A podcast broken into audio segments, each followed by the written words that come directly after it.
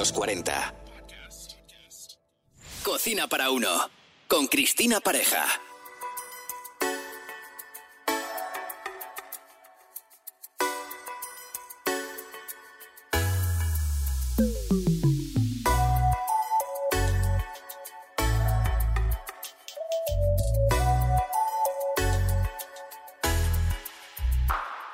Bienvenidos a Cocina para Uno. Os habla Cristina Pareja, chef formada en Le Cordon Bleu.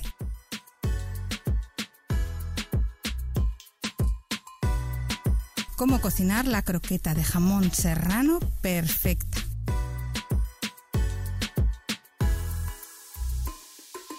Lo cierto es que hay una tendencia clara a cocinar poco y si apetece tomar algo más elaborado se suele comprar.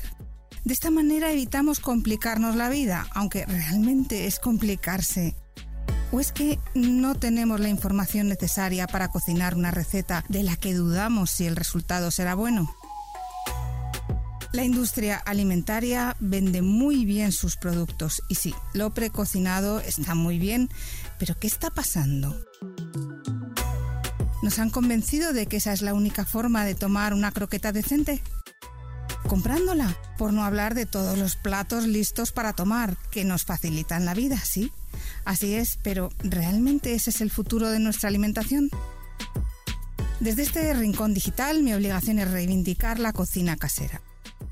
Porque no es difícil cocinar, porque está más rico si se hace en casa, además de ser bastante más económico.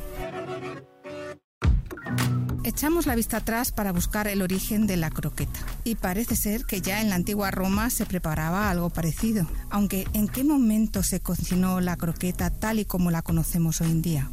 Con esa bechamel untuosa y ese fino crujiente de una fritura perfecta.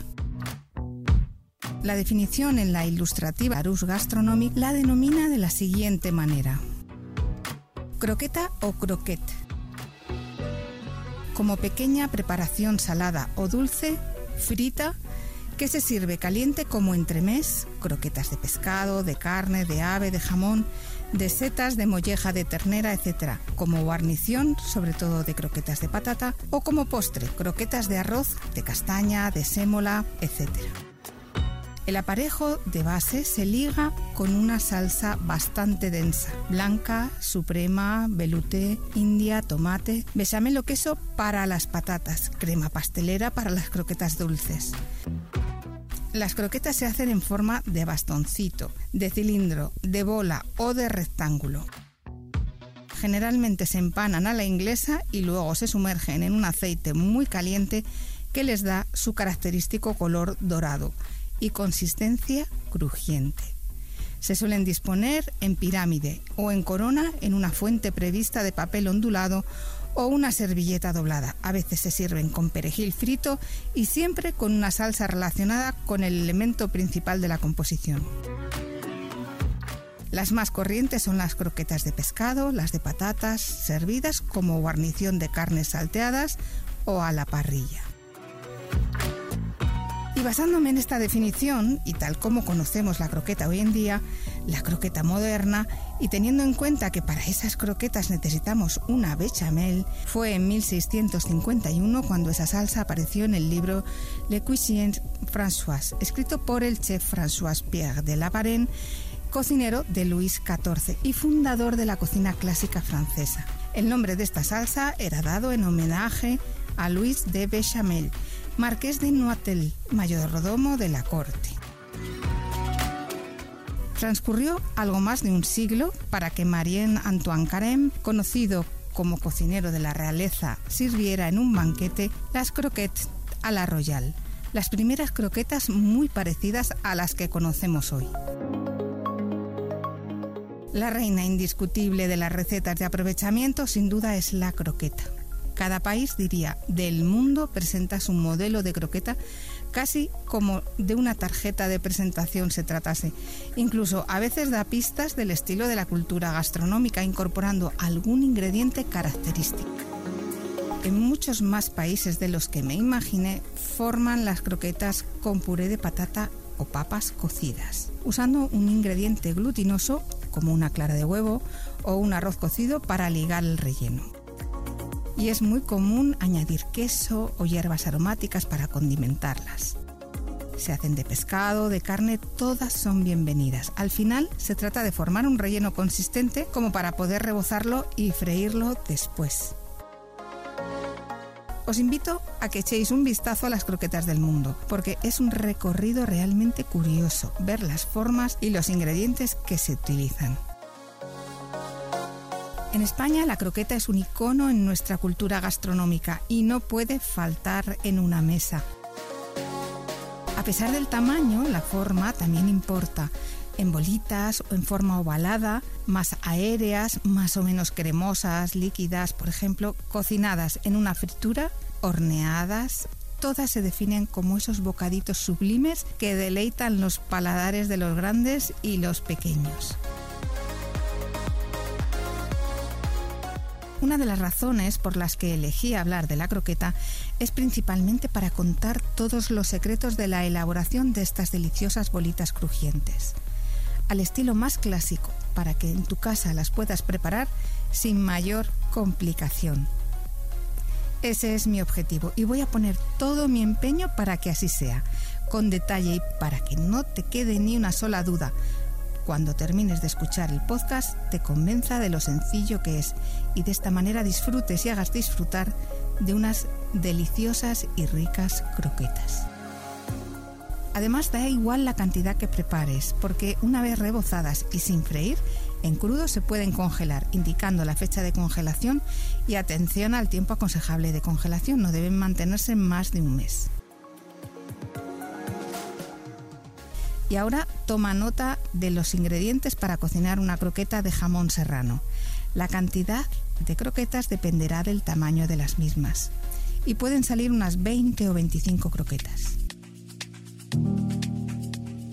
Los ingredientes son 600 mililitros de caldo de jamón serrano, 400 mililitros de leche, 120 gramos de harina, 60 gramos de mantequilla, 30 gramos de aceite de oliva virgen extra, 2 gramos de nuez moscada molida y 250 gramos de lonchas de jamón serrano.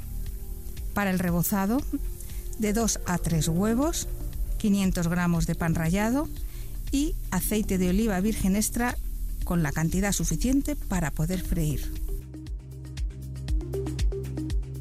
Si tienes estos ingredientes pesados y listos, ya puedes comenzar a prepararlas. La bechamel es una preparación que no se puede dejar de mover, de forma que mientras la estés preparando debes estar pendiente en todo momento. La temperatura se debe mantener a fuego medio alto, es decir, del 1 al 10 debe estar en el punto 7 u 8 todo el tiempo utilizar varillas para remover con más vigor y de esta forma evitar que se formen grumos. Verás que no indico nada de sal, ya que el caldo de jamón más el jamón picado aporta la sal necesaria de la receta, aunque siempre puedes probarla y rectificar al final de la preparación. La cocción de la besamel es clave para que el espesor de la croqueta quede cremosa y en su punto.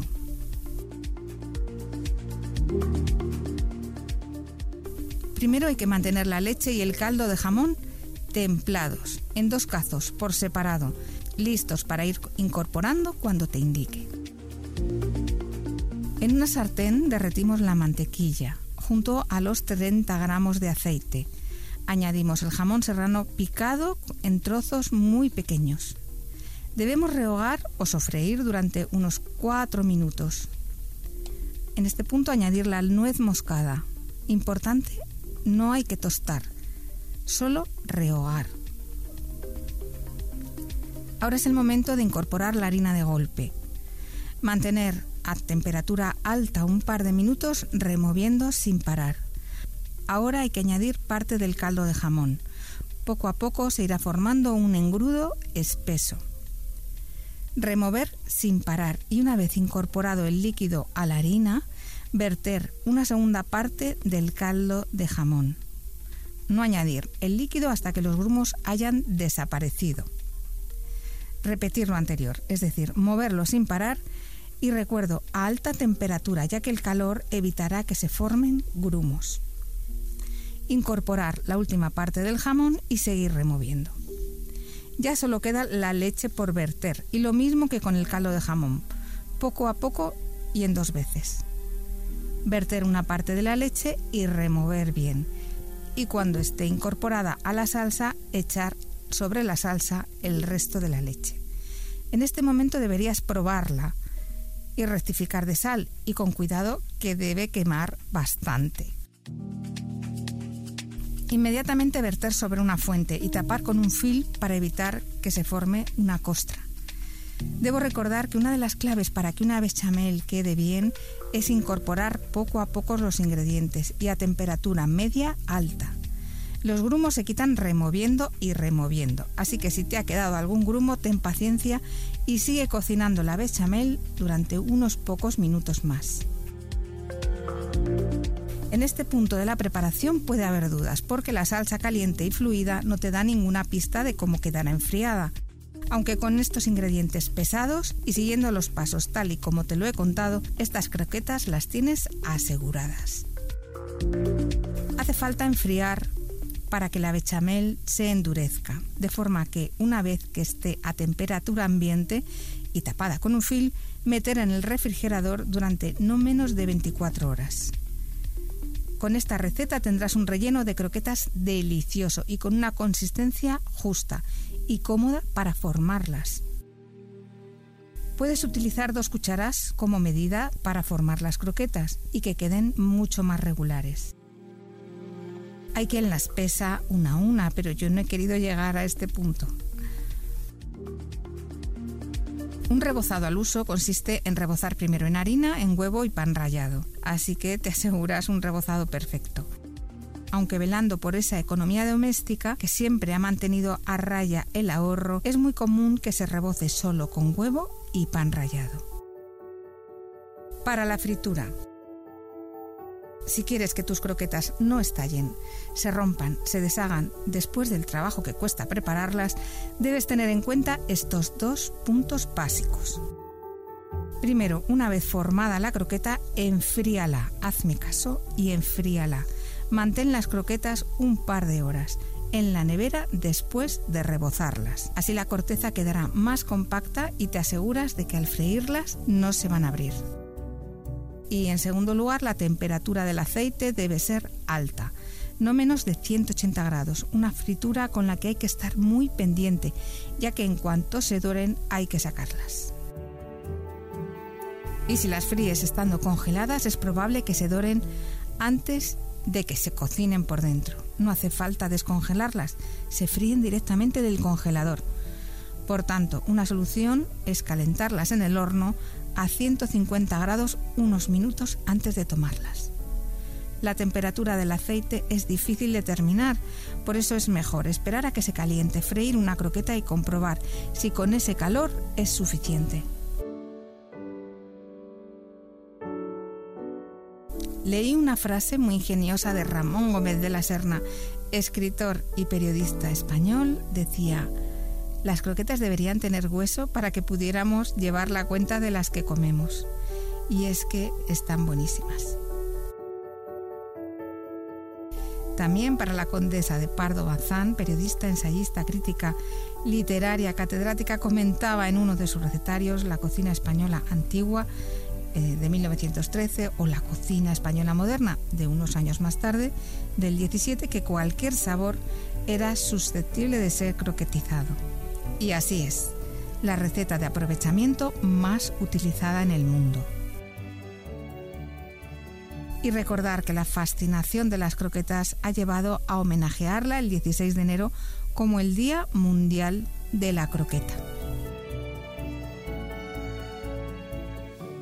Y hasta aquí el episodio de hoy. Muchas gracias por acompañarme y me podéis encontrar en las redes como Comemos a las 3. Ha sido un placer. Hasta pronto. Cocina para uno. Con Cristina Pareja. Suscríbete a nuestro podcast y descubre más programas y contenido exclusivo accediendo a los 40 podcast en los40.com y la app de los 40. Los 40.